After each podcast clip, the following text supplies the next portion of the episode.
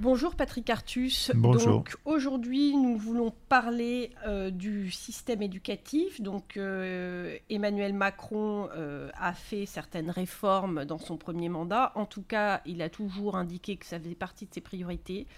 Là, il a un nouveau mandat. Il y a, le chantier est encore très lourd. Les résultats jusqu'ici des, petits Français sont mauvais. Mmh. on a quand même l'impression que le niveau baisse. alors, Qu'est-ce que vous pouvez nous en dire et surtout euh, en quoi ce problème euh, d'éducation, euh, d'instruction, de formation initiale et continue est, un enjeu crucial pour la France dans les années qui viennent?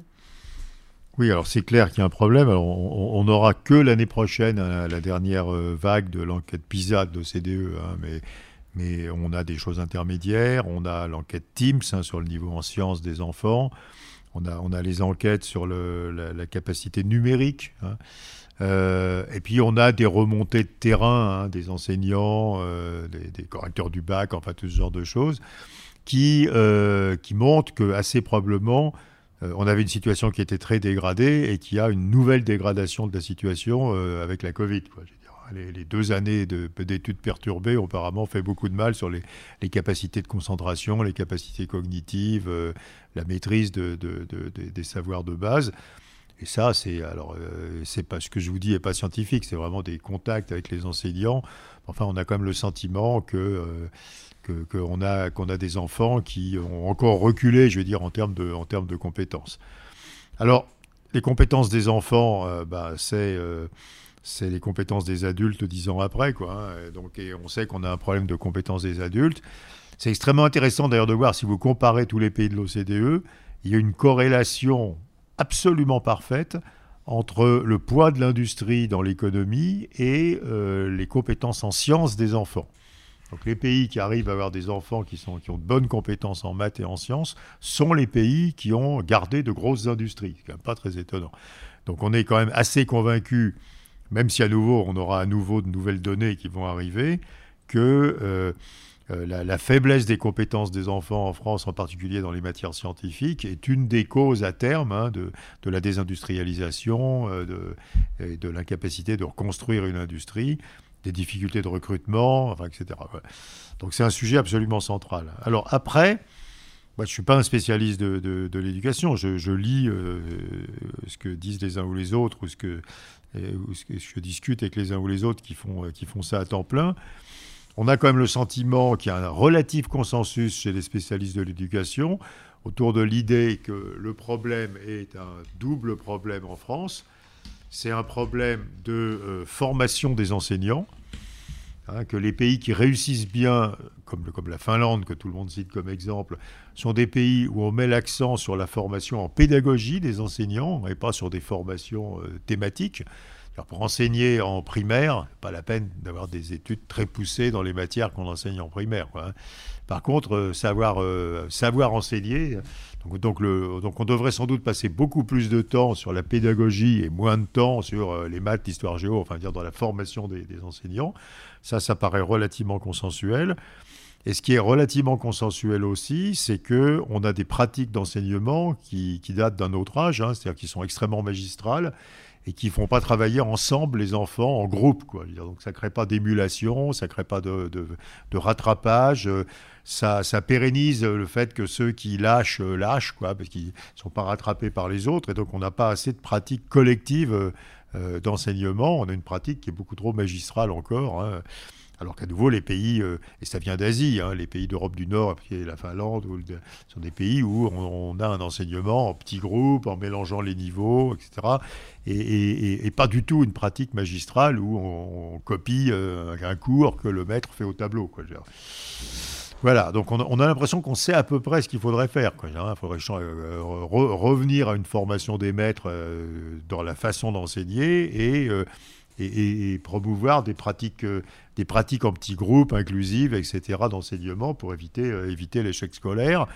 Euh, voilà, vous savez aussi, alors ça c'est tout le monde le sait, que le système éducatif français est un de ceux qui accroît le plus les inégalités. C'est-à-dire que la, proportion d'enfants en échec scolaire dans, dans les enfants des classes populaires est incroyablement élevée, quoi, est bien plus élevée que dans les autres pays de l'OCDE.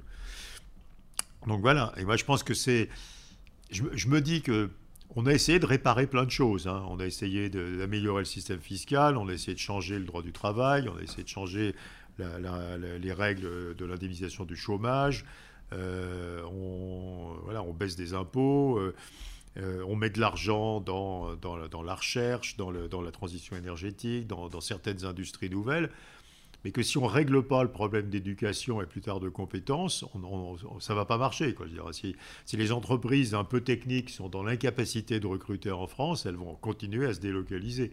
Alors on ne peut pas le prouver, hein, mais euh, est-ce qu'il n'y a pas une part dans, l'explication qu'il y a un niveau extrêmement élevé de délocalisation industrielle en France par rapport aux autres pays Est-ce qu'il n'y a pas une part qui est liée au problème de compétences quoi? En fait, les entreprises ont du mal à trouver les salariés qui leur conviennent dès qu'il s'agit de, de formation technique.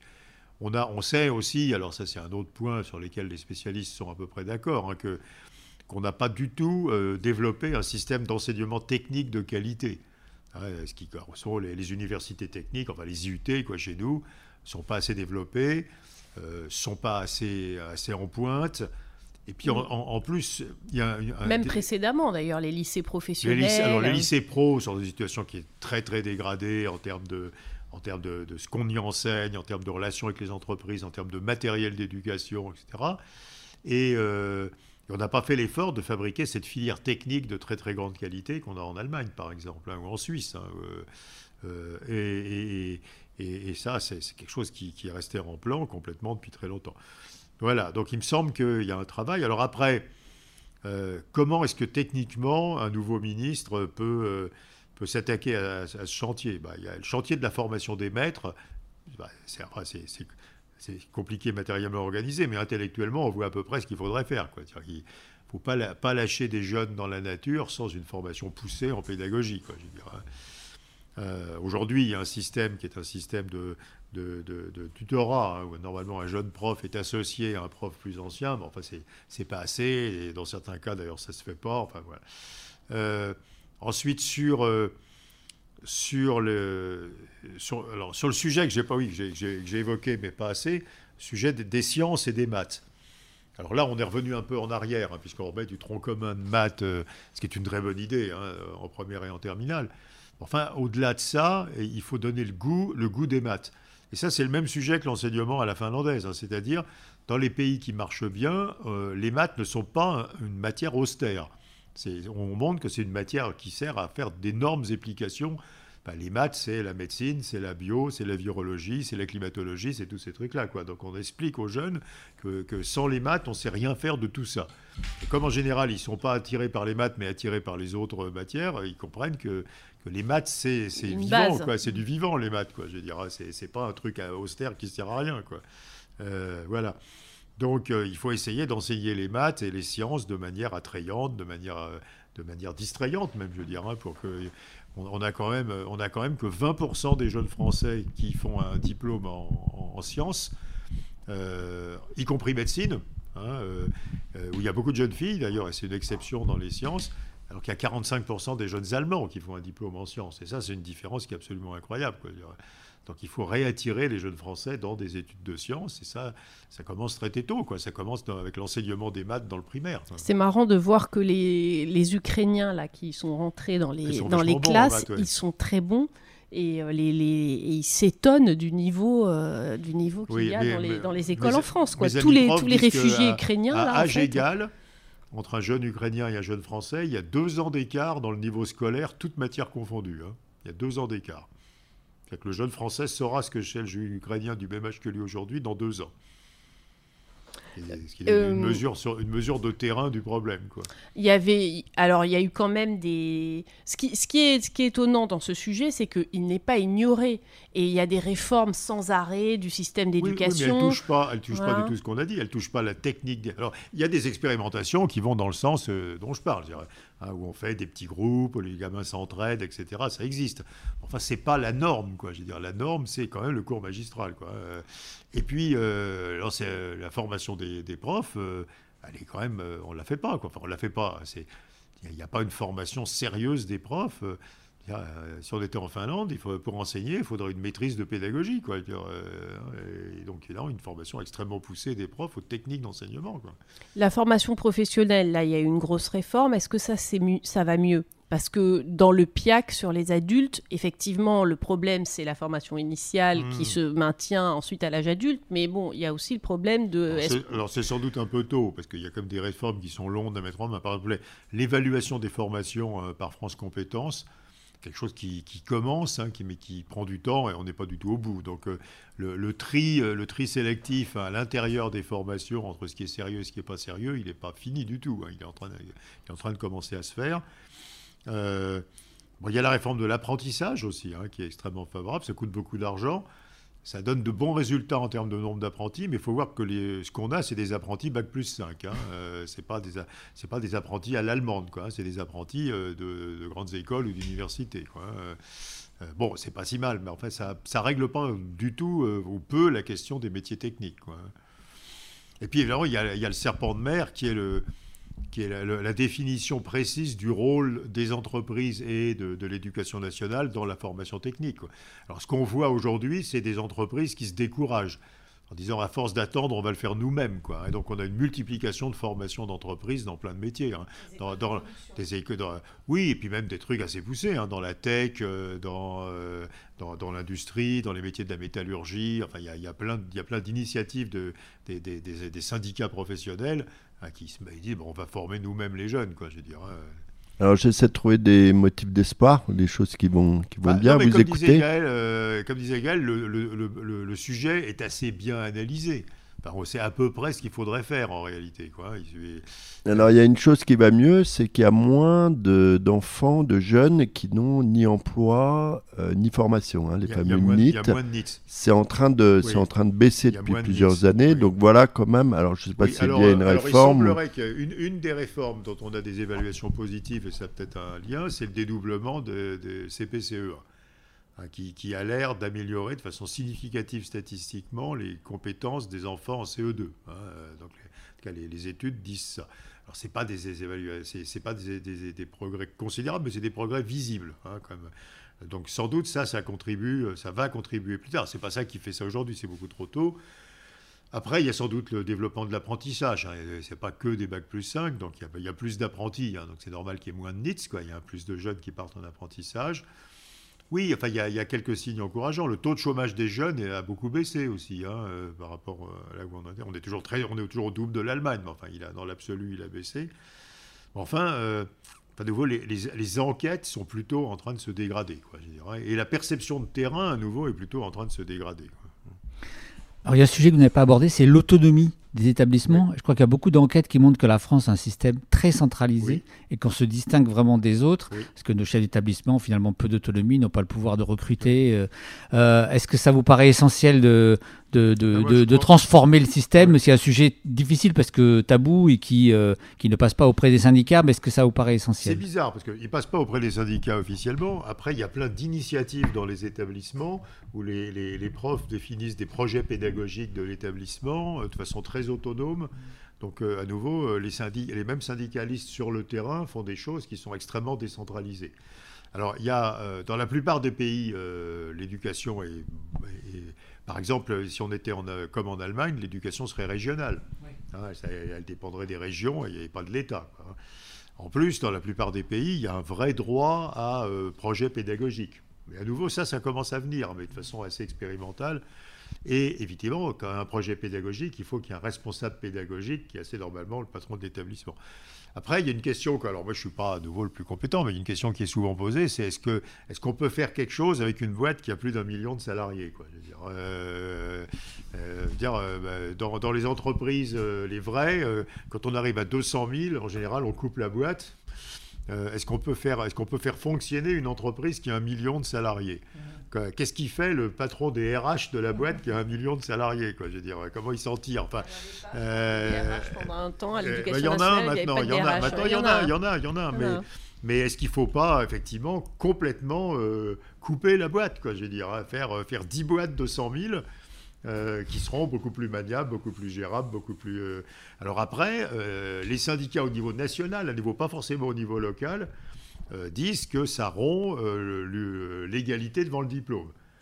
cela étant, là, c'est quand même relativement de mauvaise foi, parce que euh, si vous sortez d'un mauvais lycée de banlieue ou de Henri IV, on ne va pas considérer que vous avez le même diplôme. Hein. Donc l'égalité dans le diplôme, il y a longtemps qu'elle est rompue, et elle est rompue par la mauvaise qualité de certains établissements. Donc je ne crois pas du tout que cet argument soit recevable. Et donc moi, ça ne me choquerait pas qu'il y ait des, éducations euh, régionales euh, ou même avec des choses locales. Aux États-Unis, hein, on, a le, on, est, on graduate de la high school machin il n'y a pas de graduation nationale. Quoi. On sait qu'on vient de la high school machin. Quoi. Et voilà, et donc c'est pas, ça n'a pas l'air d'être un énorme problème. Donc, euh, pourquoi est-ce qu'on ne tente pas effectivement une très grosse décentralisation quoi?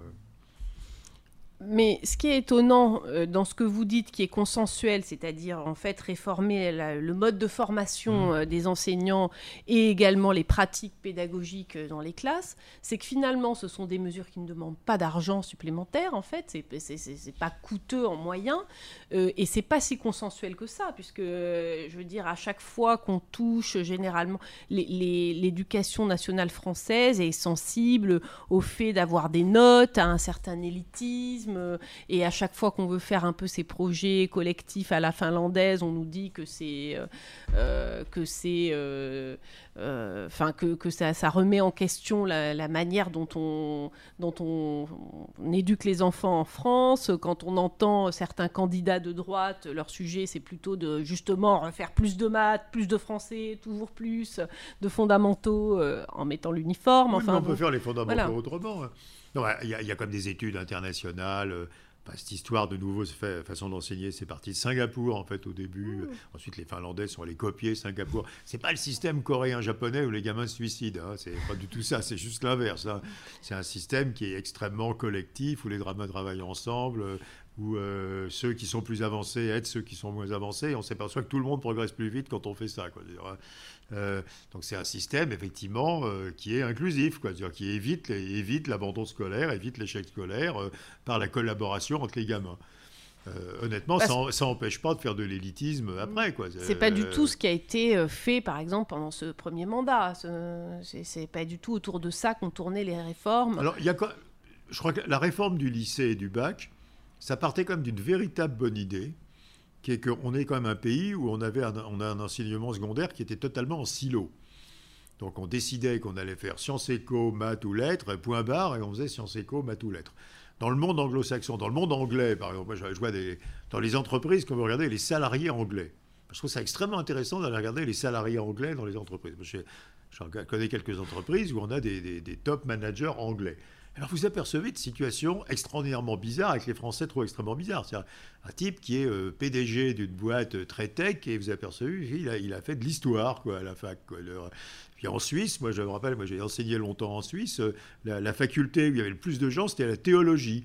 Bah, les mecs, ils faisaient un master de théologie et après, ils allaient chez UBS. Quoi. Donc, euh, donc, euh, donc, en fait, mettre un peu d'éclectisme dans les formations où les gens ne sont pas monomaniaques euh, à faire que des maths ou que des lettres ou que de l'éco, c'est une très très bonne idée. Quoi. Faire le truc beaucoup plus à l'anglo-saxonne ou à la Suisse, hein, où on, peut faire des choses extrêmement différentes. C'est, c'est pas parce qu'on fait des maths qu'on fait pas d'histoire et qu'on fait pas de philosophie et qu'on fait pas de géopolitique. Enfin, ça, c'est une très très bonne idée, je trouve. Hein. Bon, cela étant, à un certain moment, il faut avoir un major, comme on dit. Hein, donc il faut être euh, une discipline forte. Quoi. Mais, mais l'idée qu'on va pas être dans un enseignement en silo et qu'on va pouvoir euh, être un peu interdisciplinaire, euh, c'est une bonne idée quand même qu'il faut garder. Quoi, Alors après, évidemment, on s'est aperçu que ça impliquait que certains gamins feraient zéro maths. Ce qui effectivement les pousse à une tendance qu'ils ont spontanément de considérer que c'est ennuyeux et que si on peut ne pas en faire, faut pas en faire. Donc on était sous la menace qu'il n'y ait plus jamais de gens qui faisaient des maths, quoi, qui était un peu. Mm. Donc il faut, il faut mettre des, un minimum à, tout ça. Mais, mais, mais l'idée quand même de base de Jean-Michel Blanquer, qui était qu'on allait euh, avoir des gens avec des profils plus éclectiques et que ces gens seraient intéressants, quoi, je veux dire, euh, professionnellement, c'est une bonne idée, il me semble quand même. Oui, donc, bon, bah écoutez, en tout cas, merci euh, pour euh, ces petits éclairages sur l'éducation, un sujet sur lequel on va revenir sans, Et puis d'ailleurs, euh, sans aucun doute. Donc, bah, que vos lecteurs statisticiens fassent une expérimentation hein, qui est de prendre une feuille et de mettre un graphique avec en abscisse les enquêtes sur la qualité du système éducatif du pays et en ordonnée le taux de chômage du pays. Et vous verrez que c'est la même série. Hein. C'est impressionnant, quoi. ça suit exactement. Donc, euh, meilleur système éducatif, taux de chômage plus bas, de façon indiscutable. Quoi. Bah, donc, il n'y a plus qu'à. Merci d'avoir écouté ce podcast. Merci Patrick Artus d'y avoir participé. Et je vous donne rendez-vous pour un autre podcast de Challenge.